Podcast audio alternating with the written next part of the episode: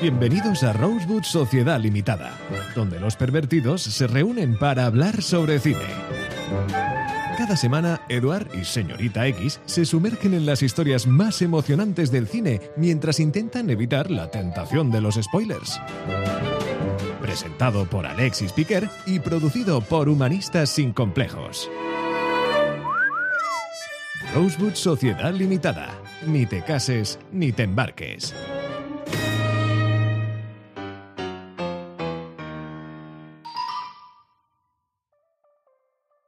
Bienvenidos a un nuevo capítulo de Rosewood Sociedad Limitada. De nuevo, hoy contamos con un invitado de lujo. Sí, nos hemos abonado a la fórmula del éxito, que consiste en invitar a personas más conocidas que nosotros. No, no es muy difícil. La semana pasada ya sabéis que contamos con Jordi Frades y hoy recibimos a un hombre ilustre del panorama cinematográfico, Jaume Ripoll. Estoy seguro que muchos de los que nos escucháis ya lo conocéis. Además, tuve la suerte de conversar con él en dos ocasiones en el otro podcast, en el, en el aburrido. Pero voy a realizar un resumen de, de su vida. Jaume me eximo de toda culpa por cualquier detalle que no Qué coincida. presión, ¿eh? Qué presión empezar así con esta, con esta descripción ya. Jaume Ripoll, del 77, de Palma de Mallorca, que ahora comentábamos con Eduard, empezó su carrera profesional ayudando eh, en el videoclub de la familia. Más tarde dejó su isla natal para irse a cumplir el sueño de ser director y estuvo en una de las primeras promociones, si no la primera, de la Escuela del SCAC en Barcelona, una de las escuelas más reconocidas de- del país. Y allí se dio cuenta, por las buenas o por las malas, que su carrera como director no iba a ser lo que pretendía. Un a Lawyer de un director de fotografía israelí acabó siendo el jarro de agua fría para abandonar ese sueño de la infancia. No hay mal que por bien no venga, se suele decir, y por eso Jaume aprovechó para regresar al mundo del videoclub, al mundo de la venta de películas y de las revistas, de las revistas de videojuegos. Imagino que fue la típica etapa, Jaume, después de una pequeña frustración eh, en la que todavía el, joven Jaume se, se buscaba a sí mismo y en esa búsqueda le ofrecieron incorporarse en primer lugar a una distribuidora independiente que se llama Cameo y allí acabó de encontrar ya lo que fue su camino. Un camino, y no quiero alargarme, que en 2008, que ha llovido bastante, le llevó a sumarse al equipo que acabó fundando Filmin, una plataforma audiovisual de cine independiente, clásico y de autor, que viene a ser, como dice Jaume, el equivalente a tener un videoclub en casa. Con Filmin en marcha y con más subidas que bajadas, o eso intuyo después de haberte conocido personalmente, Actualmente Jaume es una de las personas con más autoridad para hablar de cine y sobre cine y espero que nos ponga en nuestro sitio, no tanto a mí, que soy un humilde presentador, sino a, los dos, a las dos personas que me suelen acompañar normalmente. Ahora damos la bienvenida a nuestro invitado, pero antes déjame, Jaume, saludar a X y a Eduard. ¿Cómo, cómo estáis? ¿Estáis entusiasmados por hablar con, con Jaume? Yo sí. Sobre todo porque me han, me han chivado un dato que me interesa también. Do- dos invitados seguidos, ¿eh, Eduard? Hoy, pod- hoy podrás decir eso, hoy, hoy di lo de la colaboración con Filmin, que nos inventamos en el podcast. Atrévete. Yo siempre finjo que Filmin nos patrocina y nos financia. La suerte que hay, Jaume, es que no nos escucha nadie, así que hay libertad para decir las barbaridades que queramos. Es un podcast libre. Yo creo que sí que os escucha gente, bastante más gente de la que, de la que queréis decir ahora. Y esas cosas aquí todo queda grabado, todo queda subido, y por tanto, todo lo que se diga ahora no va, no, no va, a, prescribir, no va a prescribir, desde luego. Sabemos que tú eres un hombre de negocios, a veces con busca de, de financiación, y no vamos a jugar contigo a ponerte en aprieto. Pero por nuestra parte estamos muy tranquilos que, que no somos nadie y pocos nos escuchan. Bueno, lo de la financiación llegará. ¿no? Yo tardé 10 años en hacer una compañía rentable, o tardamos 10 años en- hacer de Filmina una empresa eh, con números verdes a final de año, por tanto hay tiempo, hay tiempo. Tenéis muchos podcasts por delante para llegar a esa, a esa década. Creo que antes habrán abandonado. Pero bueno, ahora sí, Shauma, bienvenido formalmente a, a Rosewood. Eh, ¿Qué te ha parecido la, presentación? ¿Me he dejado algún, algún detalle no, que.? No te he dejado nada, faltaría más. Mucho has dicho, desde luego, y, bueno, al final la, el camino que me ha llevado hasta aquí, hasta estar con vosotros hoy, ah, bueno, es como, como bien apuntabas, ¿no? Es una, un camino por la distribución, por la por la distribución tradicional, la del DVD y Blu-ray, hasta la distribución online, que es la que nos ocupa la que nos ocupa ahora, ¿no? Pero es un cambio de modelo de industria, es un cambio de manera de, mirar del espectador. Y, y, es verdad, yo estudié cine y me di cuenta estudiando cine que no quería ser director, que quería seguir siendo espectador. Entonces, bueno, ese fue un proceso de aprendizaje y, y de, asumir eh, ciertas limitaciones que uno tiene como, como creador y celebrar que, sigue, que puedo seguir siendo espectador. No te queda nada, absolutamente nada de aquella, aquella espinita. Ahora incluso tú, ¿no? Que tienes herramientas como que conoces a gente, dices, oye, mira, pues me gustaría hacer algo más artístico, ¿no? Eh, tienes influencia incluso como para poder intentarlo. ¿No, no te queda ninguna espinita ahí? Hoy por hoy no. Hoy por hoy los contactos o la influencia que pueda tener la utilizo para que las películas o las series que adquirimos lleguen al público o para adquirir las películas y series que, mm, que creo que son relevantes y también para trabajar con talento con talento, digamos que merece mi, confianza, el talento emergente o consolidado en algunos casos también. Y, y eso es lo que me ocupa. Pensar ahora en, ah, escribir un guion o en levantar una película no es algo que, que tenga a la vista ni en medio ni en largo plazo, te diría. Y, como espectador, ¿cuál crees que es ahora mismo el, el, estado anímico del, cine? Porque hemos hablado varias veces con, contigo y, bueno, para preparar las charlas también veo entrevistas que te hacen y a veces eres más optimista, otra vez es un poco más pesimista. Y después también, ¿cuál es tu, análisis después del COVID? Porque se dijo mucho de cómo se transformaría el consumo de cine. ¿Y dónde estamos ahora? Pues yo creo que también los economistas, ¿no? Si eso tiene economistas sin complejos también, no solo humanistas, sino economistas sin complejos, hay esa idea básica en la que el estado de ánimo de uno va variando entre, entre el optimismo desatado, eh, cierto optimismo moderado o un pesimismo toñal. Entonces, bueno, yo creo que en estos momentos... Ahora, ¿cómo estás? no, no, no tanto como estoy yo, sino como está el cine. Yo creo que el cine está en un, en un momento de desconcierto desconcierto porque es un cambio de etapa, un cambio de época, propiciado por diferentes elementos que son, ah, digamos, que todos tenemos más o menos claros. Uno es, como bien apuntabas, la pandemia, no tanto la pandemia, que la pandemia ha sido olvidada a nivel ah, de sociedad, pero sí que los ecos ah, del impacto que tuvo la, la pandemia en la industria del cine y cómo aceleró ciertos procesos, aún se notan. Y digamos que este estrés al que estuvo ah, sometida la industria cinematográfica eh, le ha provocado ciertas agujetas o tiranteces musculares. Las huelgas de guionista y de intérpretes, de guionistas y intérpretes en Estados Unidos tienen que ver con las consecuencias del crecimiento exponencial de un modelo de negocio y de la, digamos, de la inestabilidad que tiene, que tiene hasta ahora y sigue teniendo la exhibición cinematográfica, por tanto, estreno en salas. Entonces yo creo que el cine está viviendo el desconcierto del ah, post-2019, ah, el, desconcierto de saber cuál será el juego de poderes entre los estudios clásicos y por tanto el sistema clásico de exhibición, cines, plataformas y demás, eh, y eh, los, nuevos, los, nuevos, modelos que, digamos, abogan por un estreno simultáneo, el, ah, el desconcierto de saber si las series seguirán siendo preeminentes o el cine recuperará parte del terreno que sí ha perdido, eh, desconcierto por el tipo de obra que puede seducir a nuevos espectadores. Eh, demos por hecho que Marvel, que ha sido uno de los motores de la industria del cine, está gripado, si llamámoslo así en, términos deportivos, gripado en el sentido de que tuvo su cima o su pico, su prime, como suele llamarse ahora en, con el estreno de Vengadores en 2019, o la última parte de Los Vengadores, y a partir de entonces, de, del 2019 hasta 2023, 2024, pues ha habido sí, algún momento de esplendor, pero en general todos muy inferiores a las expectativas y muy inferiores a lo que tuvieron. Y si el motor, uno de los motores de la industria está gripado, por tanto, eh, tiene, la industria tiene más dificultades para poder eh, ah, recuperar el camino perdido. O sea, resumiendo, incertidumbre por qué tipo de obra se va a hacer, por qué tipo de formato se va a hacer y por en qué condiciones y cómo se va a ver.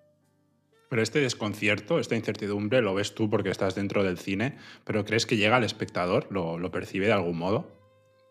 bueno, quizá lo percibe, pero tampoco, yo entiendo que al final un espectador casual no tiene por qué informarse de las partes de la industria. Yo tampoco me, pongo a reflexionar sobre eh, la industria alimentaria o la industria literaria o la industria musical, en el sentido de qué está, qué está sucediendo. ¿no? yo tiendo, tiendo a, pensar que la industria del cine está casi siempre sobreexaminada, o que, de la que se comentan muchas cosas de lo que le sucede desde la subida de precios de las plataformas a el, estado de salud de, los, de los estrenos de Hollywood. nos preocupamos mucho por, por la parte económica.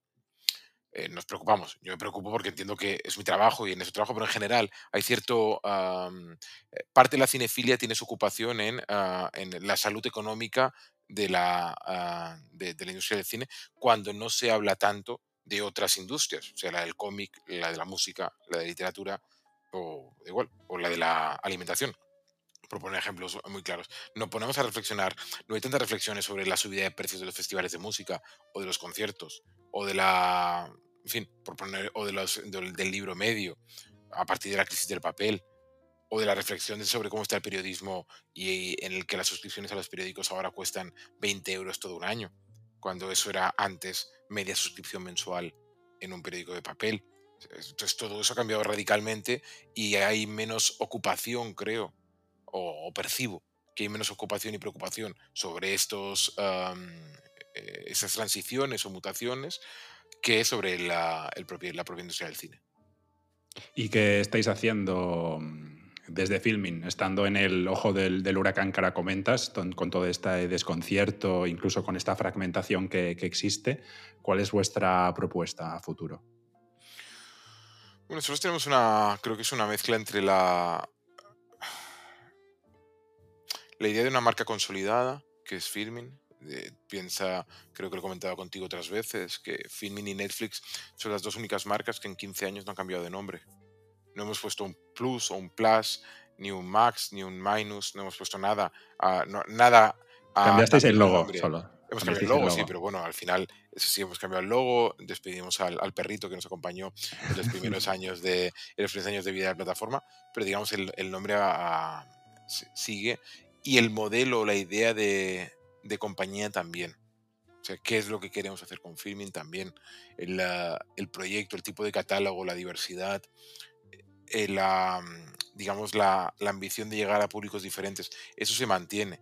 Entonces, ante estos cambios, eh, digamos, de compañías que mutan, otras que convergen, otras que se fusionan, otras que quizá desaparecen, nosotros guardamos cierta distancia la distancia que nos da ser una plataforma de proximidad, por tanto que no tenemos los intereses globales que puedan tener las compañías a las que quizá uh, hace referencia tú en, la pregunta. Y entonces ahora en ese momento es ser prudente, mantener la agilidad y, tener muy claro qué es lo que nos ha llevado hasta aquí. Creo que una de las, uno de los caminos más cortos hacia el fracaso es ah, tener la tentación de cambiar la personalidad para llegar a más público. O sea, solo desde la convicción de lo que nos ha llevado hasta aquí podremos seguir estando aquí.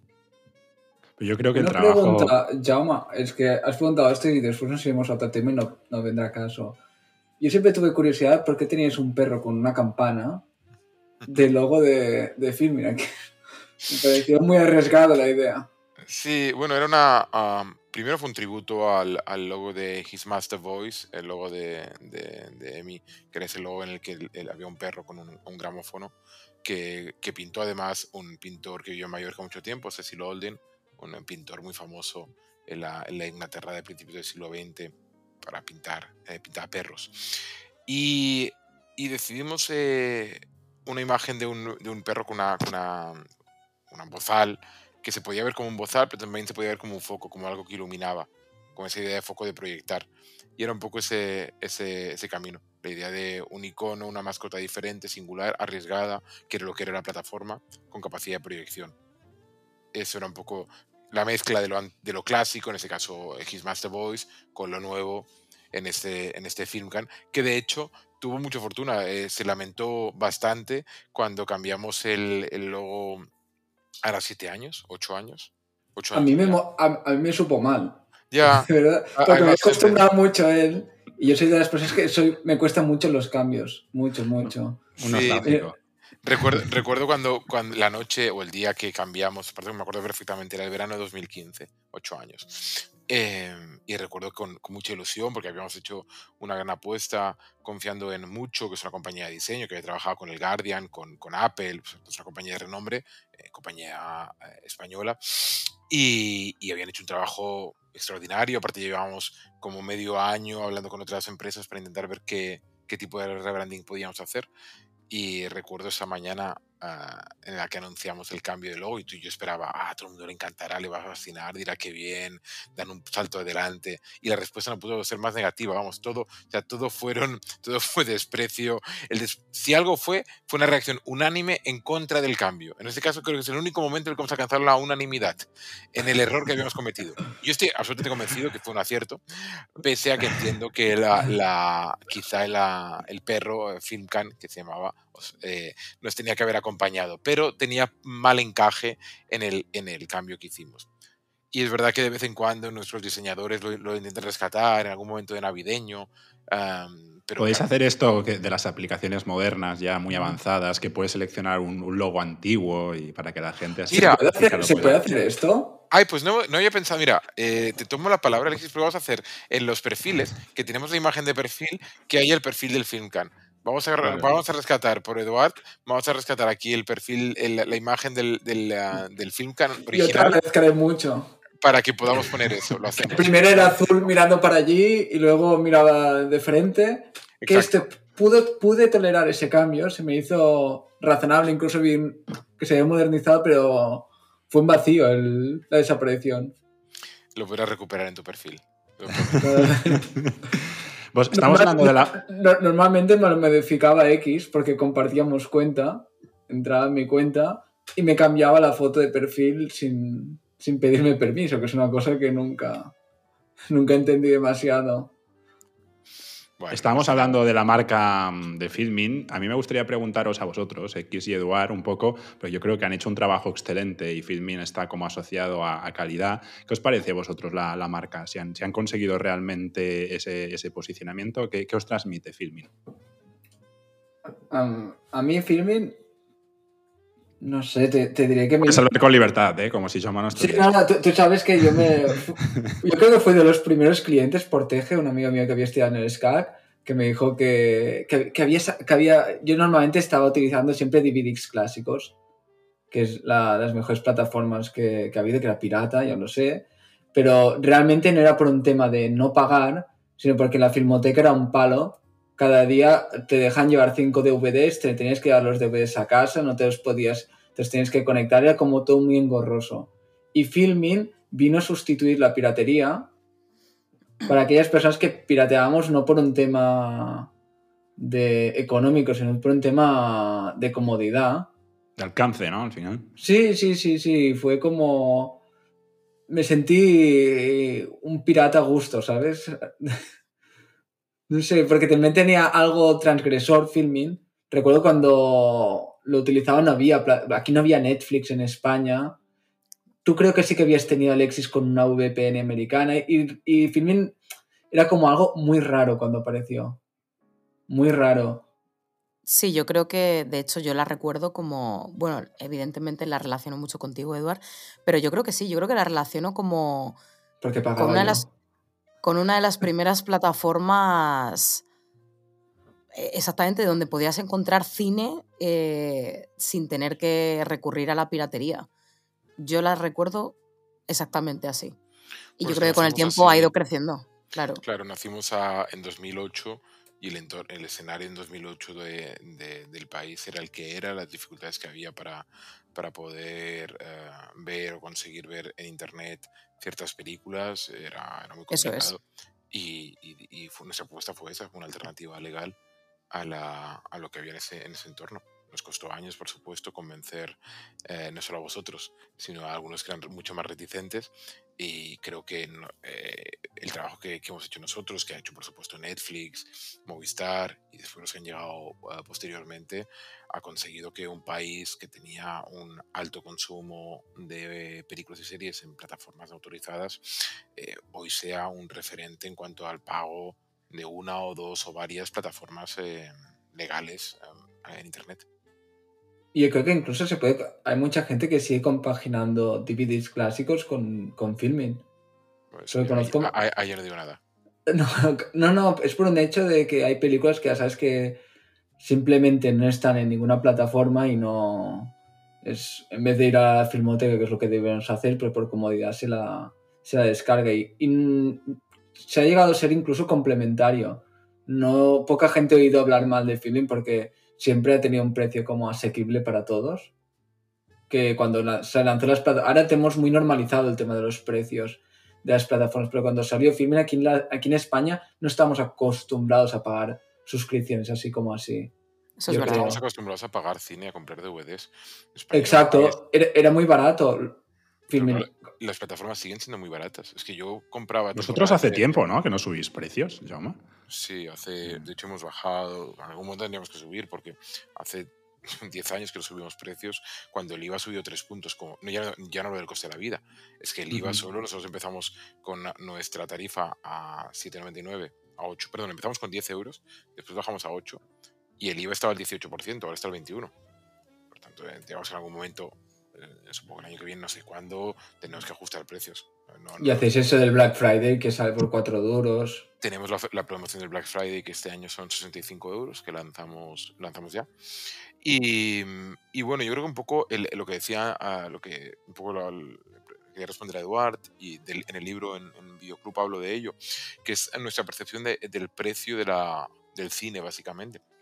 Estamos dispuestos a pagar 8 euros por ver una película, una película en sala de cine, una entrada individual, cuando en una plataforma por 8 euros tienes todo el mes, ah, o, por 16 si quieres compartido, si hablamos de las más caras, que puede ser Netflix posiblemente, con, con dos personas, compartes, te cuesta como ir al cine una vez. Pero es que antes yo compraba DVDs y las temporadas de DVDs de Expediente X, de The Wire o de Buffy me costaban entre 60 y 100 euros la, temporada. Y, que, y lo daba por bueno. Y hoy 60 euros, lo que hablabas tú, 60 euros casi es un año de filming. Entonces, De, las, de, las, plataformas ha hecho que el, el, cine doméstico o las series domésticas o el audiovisual doméstico haya bajado exponencialmente. Eh, es, es, que yo había llegado a comprar DVDs estos en el kiosco, me acuerdo de comprar Stargate, por ejemplo, la serie, comprarla en el kiosco y claro, el, primer DVD salía barato, pero después, claro, querías la colección porque ya que habías empezado, acabas las temporadas y te arruinabas. Y te arruinabas. Lo que ocurre, eh, Jaume, es que la percepción de la gente no es que solo pague filming, sino que a lo mejor está suscrito también a dos plataformas más y a otra de música. O sea, que el concepto de económico no está sujeto a lo que pagas por una plataforma, sino a lo que pagas en todas. Sí, entiendo cuál es la, cuál es la idea y que al final dice, no, pues estoy gastando 45 euros gastando en cultura, cuando estás invirtiendo, no estás gastando, y creo que tienes una, ah, digamos que ganas, ganas mucho más y se puede compartir y los precios creo que están muy ajustados. También hay descuentos para estudiantes en algunas ah, plataformas, ¿no? Spotify, por ejemplo, tiene un descuento, promociones de estudiantes bastante, bastante buenas. A los chavales de 18 19 años tienes el bono cultural.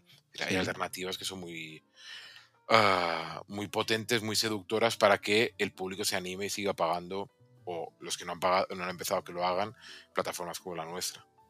Es que para mí mucho negocio que tienen plataformas es que hay algunas plataformas que la gente se comparte y lo tiene porque tiene compartido y no acaba entrando en todo el año. Un poco como la suscripción del gimnasio en algunas de las plataformas.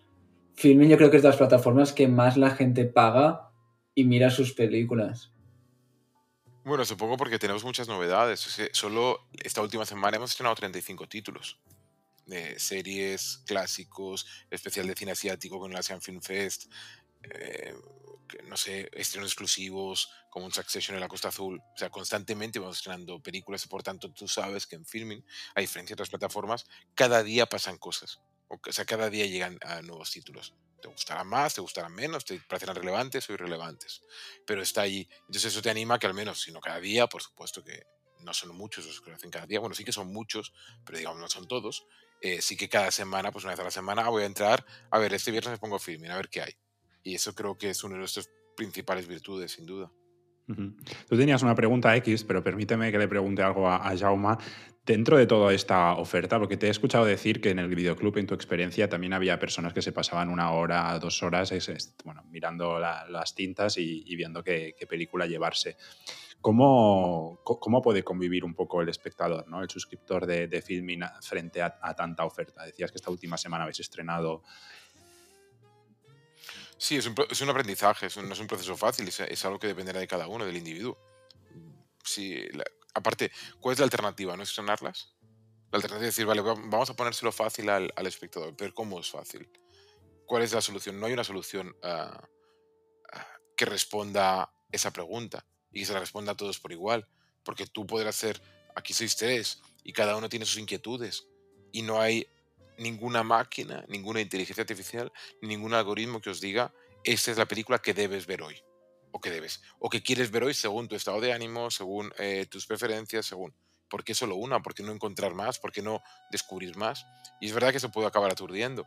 Y de alguna manera en Filmin lo que intentamos es eh, ofrecer o, digamos, construir la plataforma dependiendo de qué tipo de espectador seas o qué nivel de inquietud tengas o qué, digamos, nivel de, mm, de heavy user, ¿no? Ese término, bueno, ese término de, de, cinéfilo, de gran cinéfilo o de cinéfilo compulsivo que puedes tener en la plataforma. Esas son las, las cuestiones que tenemos en cuenta para enseñarte esas 29 o 30 y pico novedades que vamos a tener semanalmente o filtrarlas de alguna manera que a ti te lleguen pues menos para no aturdirte de más.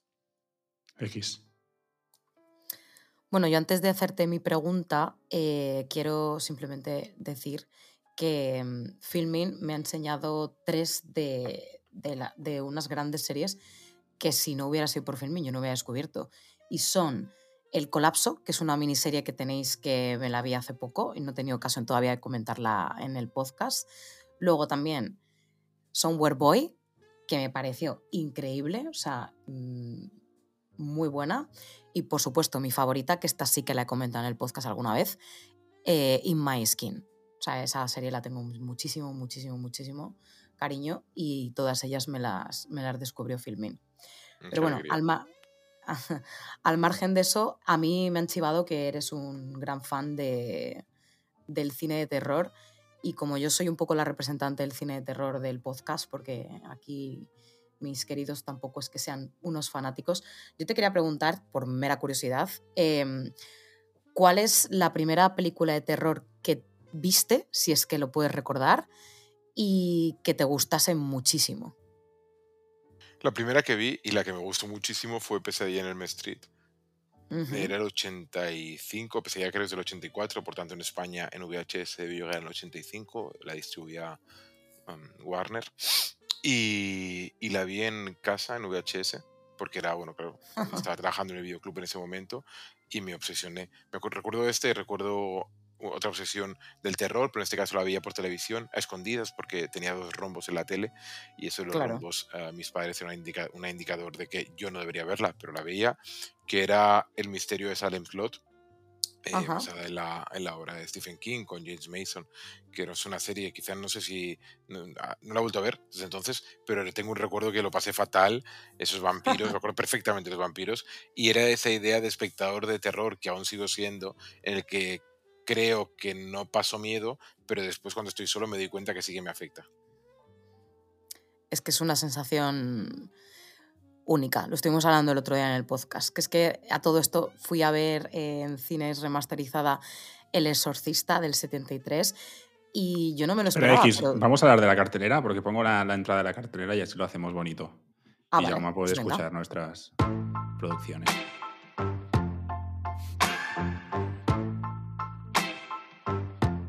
La cartelera.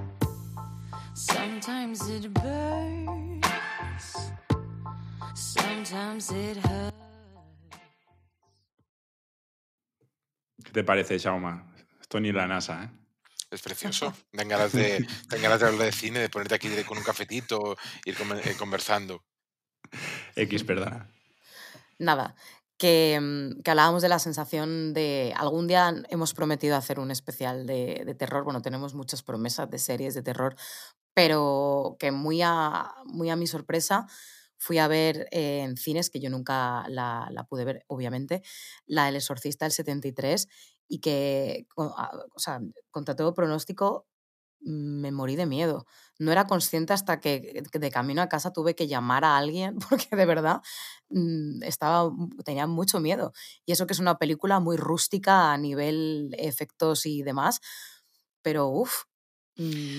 Sí, porque al final los efectos tampoco, no es necesario que estén ah, mucho más, mucho más trabajados, ¿no? De hecho, creo que todas las secuelas, eh, precuelas, imitaciones que ha tenido Exorcista ah, mm, a posteriori tienen menos impacto. Y no solo lo tienen por ser el hecho de ser descendientes de la original, sino porque es, están rodadas. Y al fin y al cabo, el, el rodar bien, el encuadrar, el silencio, las músicas, los tempos, el peso de los actores, eh, eso no, no depende de un ordenador, sino depende de seres humanos. totalmente. Y ya para terminar, una... Bueno, Alexis, ¿tú quieres decir algo? No, no, no. Nada, yo para terminar quería preguntarte, hablando de cartelera, que cuál ha sido la última película de terror que has ido a ver tú al cine, Jaume. Uy, pues la verdad no tengo ni idea de qué película. Es que realmente de terror hace mucho que no voy a ver ninguna en cine. ¿Cuál debe de ser la última? Pues no tengo ni idea. Me he visto muchos de, de terror esos últimos días por, am, por- para ver si las adquiríamos en la plataforma. eh, el post Sitges, algunas que hemos firmado y otras que queremos firmar, que aún no puedo decir porque como no las tenemos firmadas, eso da mala suerte eh, anticiparlo. Pero que Aquí hay no, no, no nos escucha nadie. No, no, Pues- que. Los, los NLAs no existen aquí, son los padres en este sentido. Y, y nada, ya os diré, ya os diré alguna. Pero sí que es verdad, por ejemplo, que me pasa cuando voy a ver algunas pelis de, ah, de miedo, tipo Smile o así películas comerciales, que las voy a ver con mi pareja porque a él le da mucho miedo, entonces directamente disfruto viendo cómo se asusta. Eh, mi placer no es ver la película, sino ver sus sustos. Eh, y entonces si Esa tengo que ir sería solo, yo. ya no tiene gracia. Pues si os parece, cerramos esta, este primer bloque y vamos a ver qué nos ha preparado Eduard en la oposición. La oposición.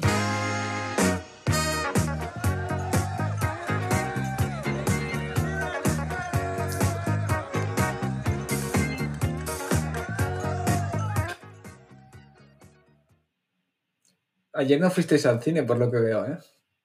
No, no, no.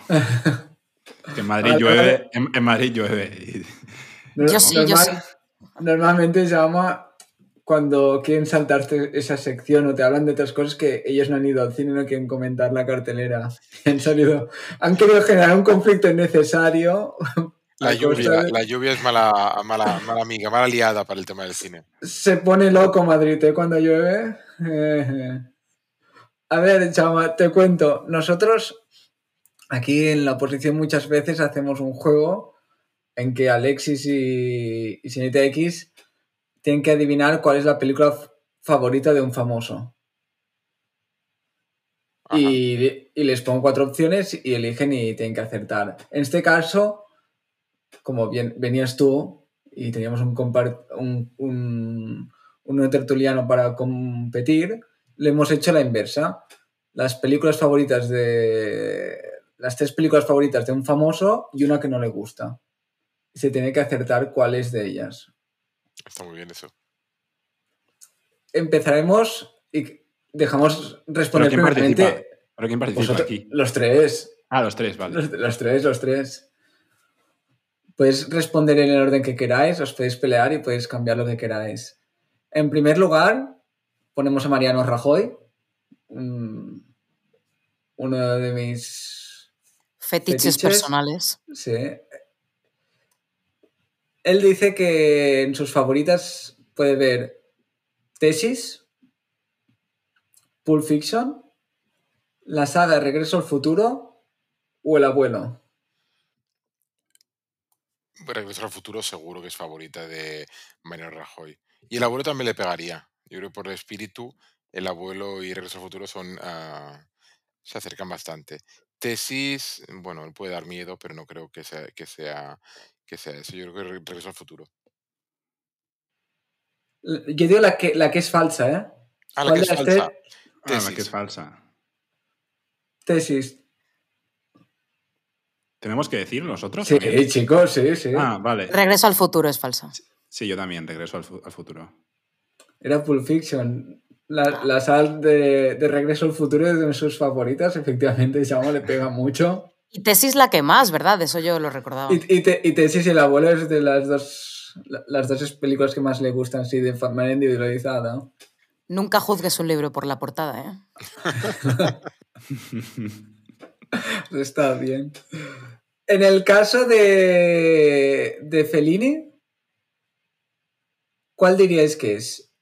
La que no, no es de sus favoritas. Ya sabéis que estos rankings a veces son falsos, pero me he intentado contar de la mejor manera.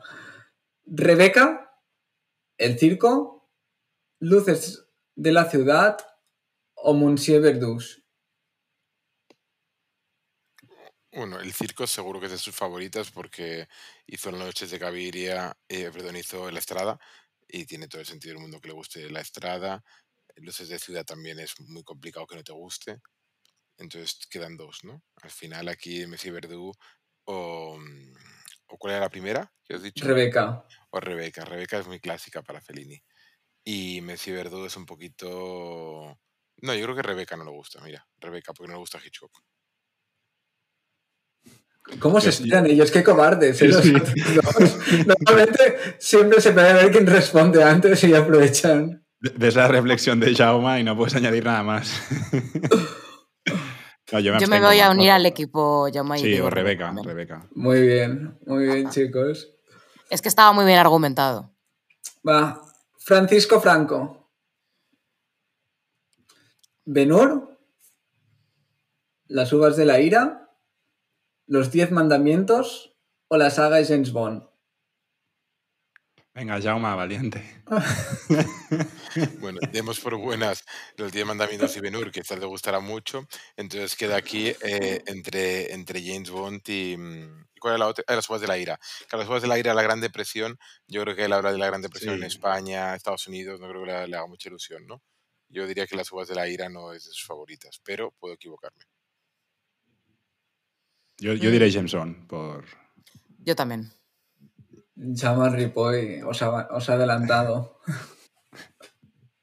y Es aquí que a es más- primero, ¿eh? Sin reflexiones, ¿eh? ¿Es las uvas de la ira o James Bond? Sí, sí, las, las uvas de la no, ira. es de las uvas de-. Claro, no, no le apetecía hablar de Gran Depresión. Vas a ganar, vas a ganar este paso el jamón, ¿eh, Jauma? Eso espero, eso espero, ¿eh? Que viene Navidad, se ahora toca, yo soy muy jamonero. Fin- financiado por Filmin. Ah, vamos a buscar un mallorquín, Rafa Nadal, que una de estas películas no es un- de sus favoritas. Como experto en tenis, Jauma, ¿eh? Sí, pero no Y, sé y- qué- y- y sumo practicante. Creo que he visto más tenis yo que, que Rafa cine, pero bueno, puede, puede equivocarme.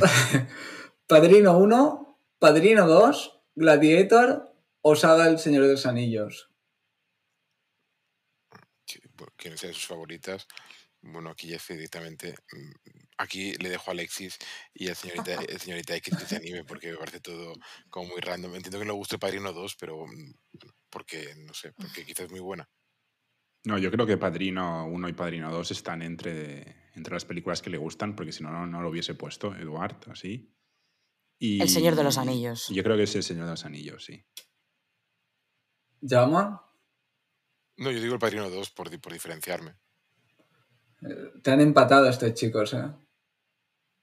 Claro, el Señor de los Anillos. Curioso, Sí, sí. curioso, curioso. No sé que ponerse las pilas. Le, falta un poco de épica. Sí, ya, no, la que le sobra Gladiator. Michelle Jenner. ¿Te quedan muchas o...? Nah, nah. no? Michelle Jenner. Tenemos Big Fish, El Apartamento, La La Land o Amelie. Uf, qué difícil, ¿eh? Mm, Yo diría que a Meli no le gusta.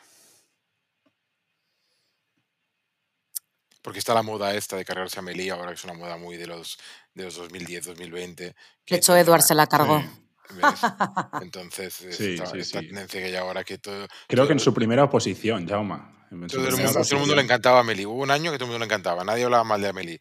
Y ahora es. eh, Alguien abrió la veda en algún momento que Amelie era una horterada, que si el acordeón, que si no sé cuántos. Y ya. Yo siempre he dicho que es sobrevalorada desde, desde que la vi. Eduard es pri- Que está muy bien. No, los fue el que, abrió, el que abrió la brecha.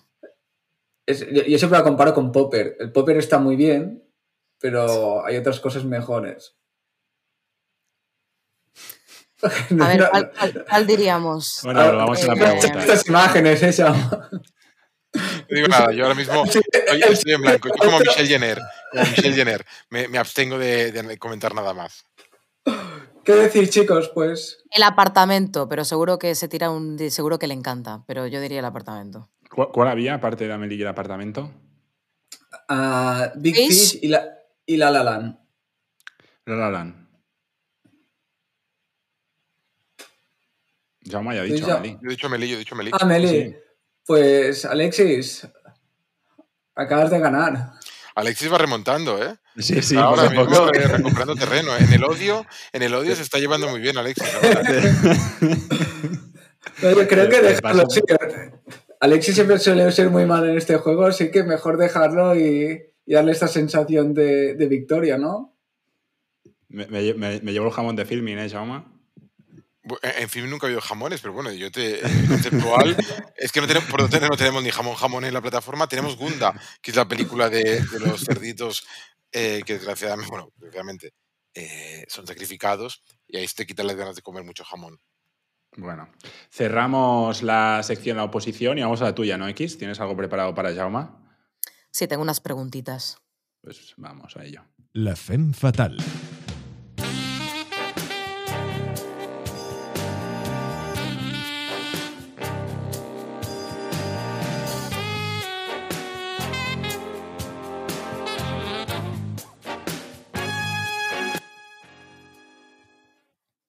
Esto en el otro podcast, Jaume, no había sintonías así, ¿eh? Está muy trabajado, ¿eh? esto lo veo No, aquí no. bien fino, esas entradas, esa Fen Fatal. Fen Tenemos Fatal es un una gran becario. película, una gran película de Brian De Palma, que siempre defenderé. X. Muy bien, pues de eso vamos a hablar. De eso, yo como el tiempo aquí se intenta respetar de vez en cuando, em, y ya te he preguntado por la primera película de terror que viste y que te deslumbró, voy a encarrilarme un poco más al tema de mi sección, que son las fen fatales.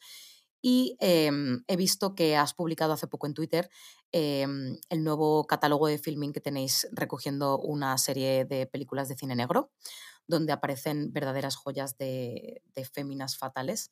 Y yo te quería preguntar, sé que es una pregunta muy difícil, pero eh, como aquí en el podcast hemos comentado varias, eh, nos quedan muchas más, gracias a Dios, ¿con cuál de ellas te decantarías? ¿Con, con qué película en la que salga tu femme fatal favorita y por qué?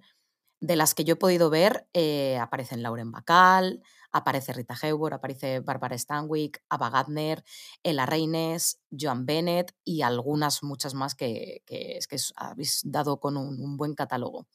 Entonces reflexiona un poquito si es que no lo tienes claro y dime con cuál te decantarías y en qué película.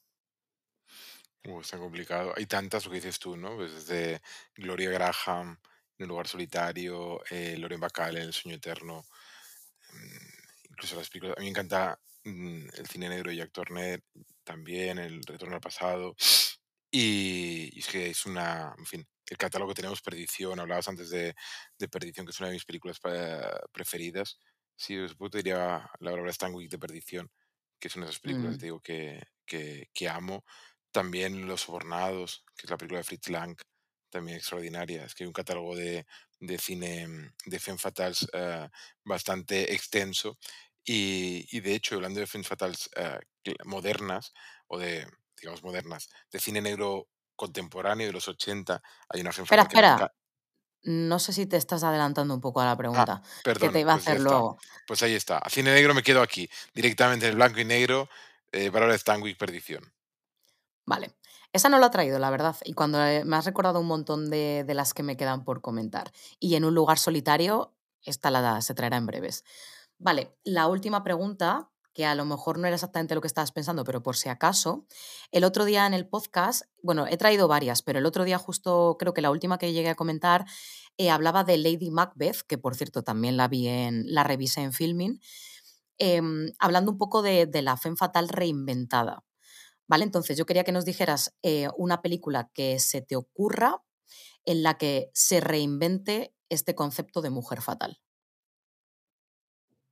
Uf. Sí, ahora mismo no, no, no sabría decir qué película.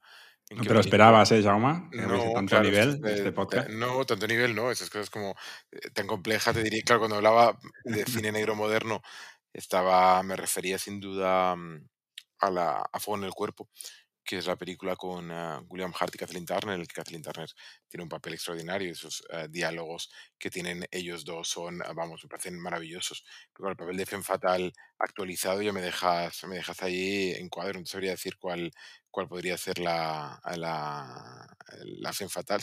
¿Cuál dirías tú? Así, mira, aparte de Lady Macbeth, ¿alguno más? Hemos comentado varios, hemos llegado incluso hasta proponer femme fatales masculinas, como por ejemplo Aníbal Lecter. Ah, bueno, también. Es que aquí ¿por qué le damos a. este, este es como, este es como enemigo del todo, no este ya es malo, malo todo.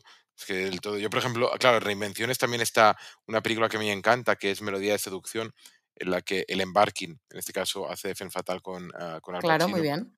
Y ese me parece un ejemplo. Y claro, el ejemplo, digamos, canónico de Femme Fatal del nuevo cine negro es Sharon Stone en Instinto Básico. Que es un Esa la comentamos en el podcast, muy bien. Perfecto. Bueno, pues vamos a la última sección, Jaume, que se llama el Cultureta, donde cada semana pedimos eh, a la gente que nos sigue y también a Eduard y a Señorita X que nos traigan una película relacionada con un tema. Y en el podcast pasado dijimos que teníamos que traer una película relacionada con una fuga, que es un tema que tú también tienes en, tus listas al final del, libro. Así que empezamos la sección y todos compartimos un poco qué hemos traído. El Cultureta.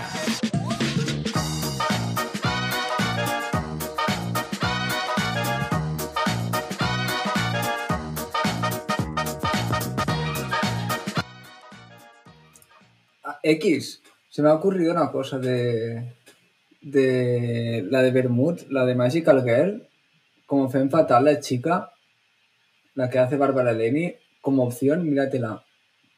Estás Sí, es obsesionado con 100%. esa película y Es, es muy Femme Fatal esa chica. Me ha venido Sí. a la cabeza cuando estabas diciendo. yo no soy muy fan de Bermud, pero eh, vale, venga. Bueno, bueno, bueno. X cuando tacha a alguien. No, a mí, a mí Magical Girl y Diamond Flash me encantan. Me parecen muy buenas. Son maravillosas. ¿Y la última de Bermud te gustó? ¿Cómo se llamaba? Sí. Mantícora. La fui a ver. Mantícora. Mantícora. Sí, Está muy bien.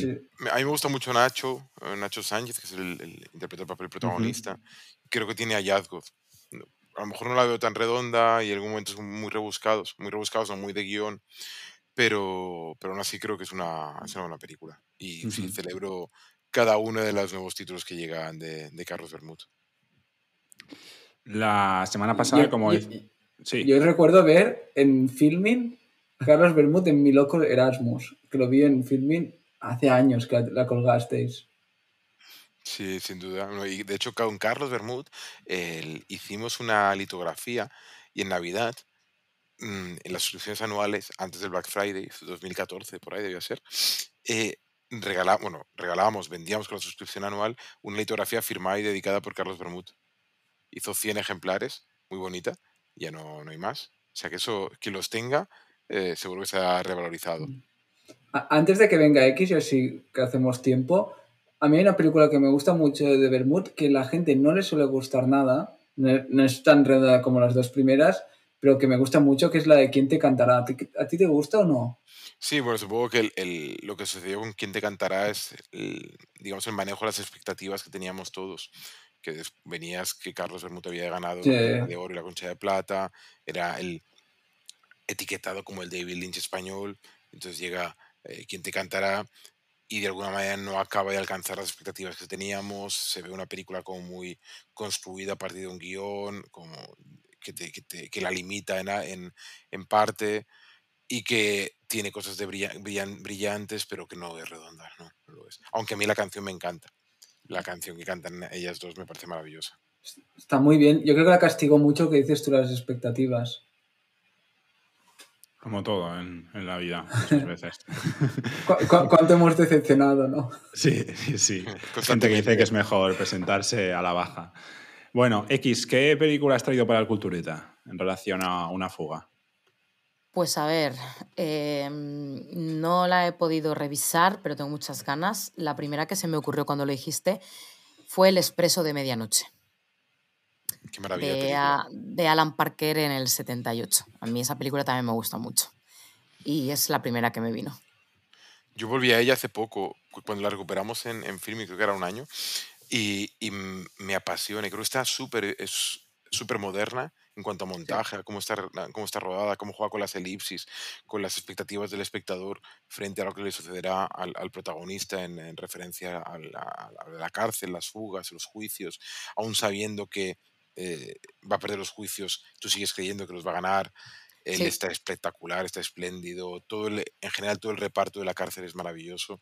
Tiene mucha tensión y es justo recordar y celebrar a Adrian Lyne, que es uno de esos directores a los que se les eh, colgó la etiqueta de videoclipero en los 80, el San Benito de, como director comercial así como masivo, y, y el que tiene mejores películas de lo que. a- a- Adrian Lyne, perdón, Alan Parker, eh, que lo que la gente recuerda.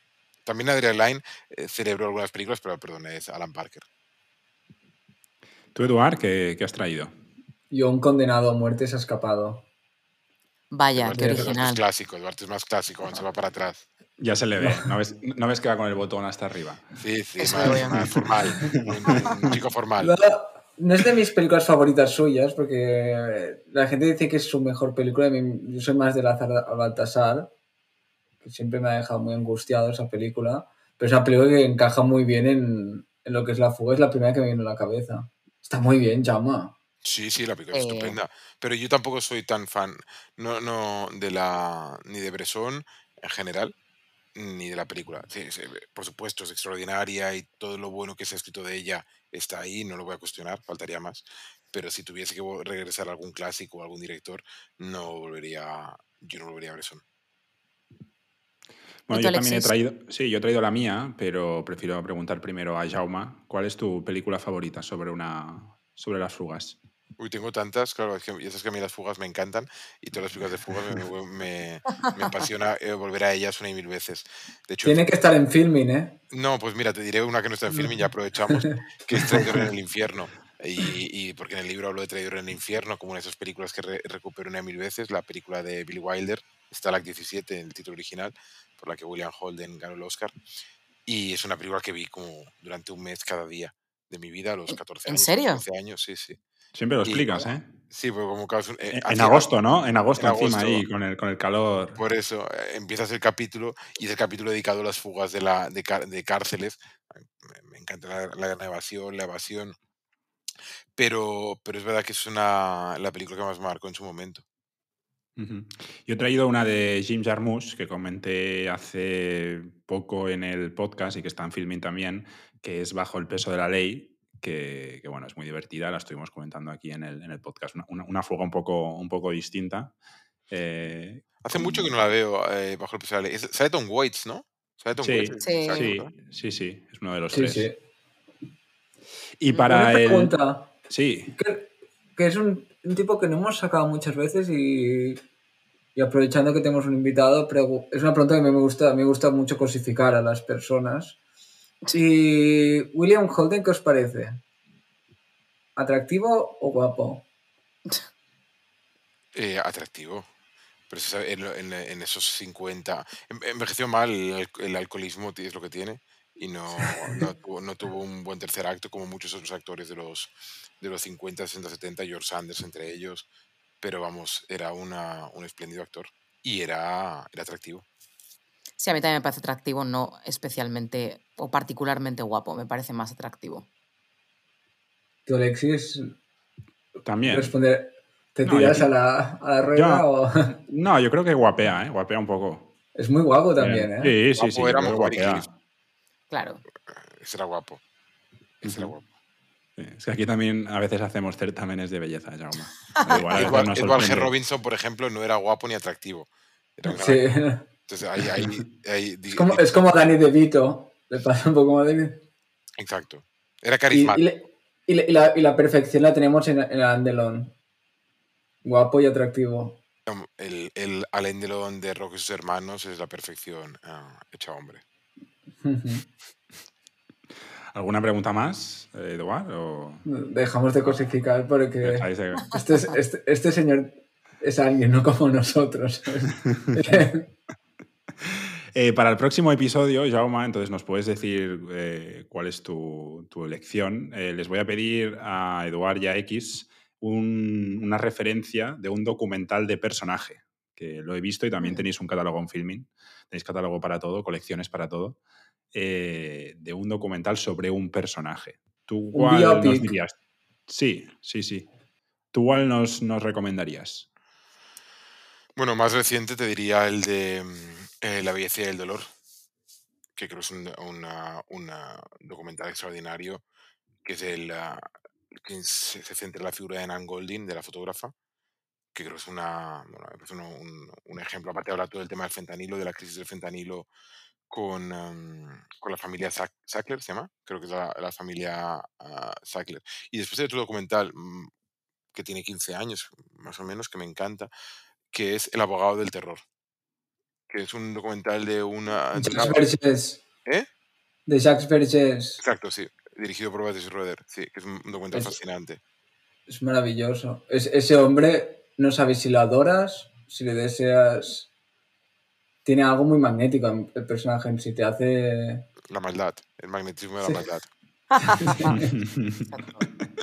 que tendrá. Pero Antes también, de- ¿ves? Es que a veces tengo. Hay momentos que es- sé que es muy malo, pero no sé hasta qué punto es malo. Me hace dudar. Es el diablo. Si sabes que es muy malo, es muy malo.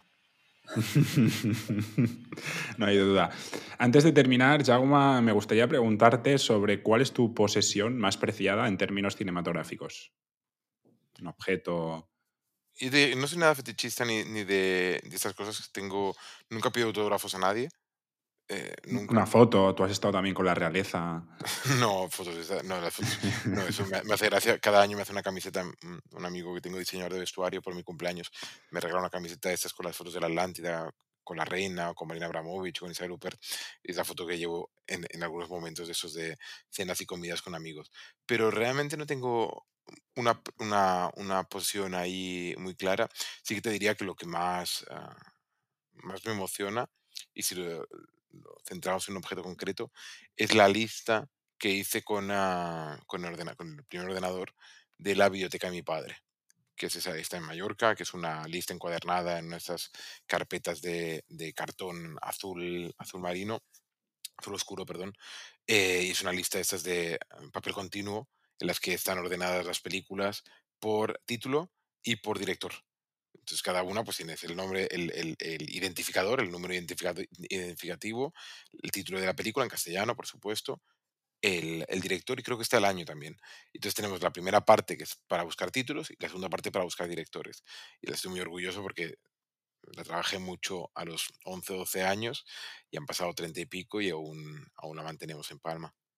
Y también guardáis la- las cintas de vídeo, ¿no? En, Sí. en Palma. Sí, por supuesto. Claro, he dicho la, la- el, la- el listado, porque el listado es un objeto único. Las películas, Vale. claro, son 3.000, entonces ya no es un objeto, sino 3.000 objetos. Aunque el objeto en general es la, es la biblioteca, es un singular, porque no es, nosotros no lo apreciamos, mi familia no lo apreciamos por, eh, por los átomos de la biblioteca, por tanto los títulos, ya que no tenemos reproductor de VHS, sino por eh, la idea que todos esos átomos configuran esa biblioteca, que es, eh, digamos, parte de la decoración de, de nuestra casa, que es parte del recuerdo de, la, de lo que nos ha llevado hasta aquí.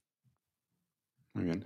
Vamos a ir terminando. Chicos, no sé si se os ha quedado alguna pregunta en el tintero que le queráis plantear a Jaume. Podéis Yo aprovechar. me, yo me he dado cuenta que es el segundo invitado y el segundo invitado conoce a Leticia Ortiz. Sí, La, sí, sí. la fatal de las Es que- monarquías, dicen. En Rosewood, en Rosewood hay nivel. Estamos a un, a un paso más cerca de, de conocerla. Eduard quiere que le invitemos a Mallorca al festival el año que viene. Ya ha, dejado entrever que tiene, que tiene amigos allí, que puede conseguir dormir en Mallorca, por tanto... Os quiere- va a costar barato, os va a costar barato, Jaume. Ser zapatos y sobrasada, que esto es importante. Fácil, fácil. ¿Tú X, alguna cosilla que se te haya quedado? No, así por lo pronto yo creo que no. Hemos, hemos Bueno. tocado bastantes palos. Pues lo vamos a dejar aquí. Gracias, Eduard, eh, otra vez más por, por venir a este podcast y por traernos tus, tus secciones. Gracias, X. Un placer. Y a ti, Jauma. No sé, yo, yo- yo- yo te voy a tener que invitar a una cena porque ya has, has aceptado tres invitaciones para venir a compartir un rato con, con nosotros, esta primera vez en, en. Rosewood. Eh, nos queda pendiente el partido de tenis, acuérdate. Bueno, eso cuando, cuando recupere la forma tenística, eh, ya, ya te daré, ya haremos cita para, para hacer el partido de tenis. De Yo, momento yo sí cada vez que grabo un podcast lo digo para que quede grabado y Perfecto. publicado. Eso ya lo podemos editar. Lo editamos y lo cortamos al final. me estoy comprometido a ese partido. Jaume, ahora no te sientes incómodo porque Alexis siempre cuando acaba el programa pide dinero, no el invitado en general y no es en directa. Te lo digo porque siempre habla de sus Patreons y esas cosas. No en. Me parece estupendo que lo haga. Yo, te- yo digo, No, lo decía para, para- para no incomodarte, para no incomodarte. No, yo sí llevo un festival y siempre pido también. Buscamos un patrocinador, buscamos un patrocinador. No sé si Filmin algún día, ya que hablamos tanto de Filmin. Ya, ya, que haya patrocinadores. Yo, yo en film no trabajo en marketing, ya lo sabes. Yo film- en film me dedico a, a- a la parte editorial, la parte de marketing la llevan otros. No, ya hablé, ya hablé con, con Pilar y no, y no, no hubo manera, no hubo manera. Jauma, muchas gracias de nuevo y a todas las personas que nos escucháis, eh, ya sabéis que intentamos hacer lo- mejor que podemos y si os queréis poner en contacto con nosotros podéis hacerlo a través de redes sociales o directamente por correo electrónico. Os dejamos toda la información en la descripción de este episodio y nada más, nos vemos en el, en el próximo podcast de Rosewood Sociedad Limitada. Gracias.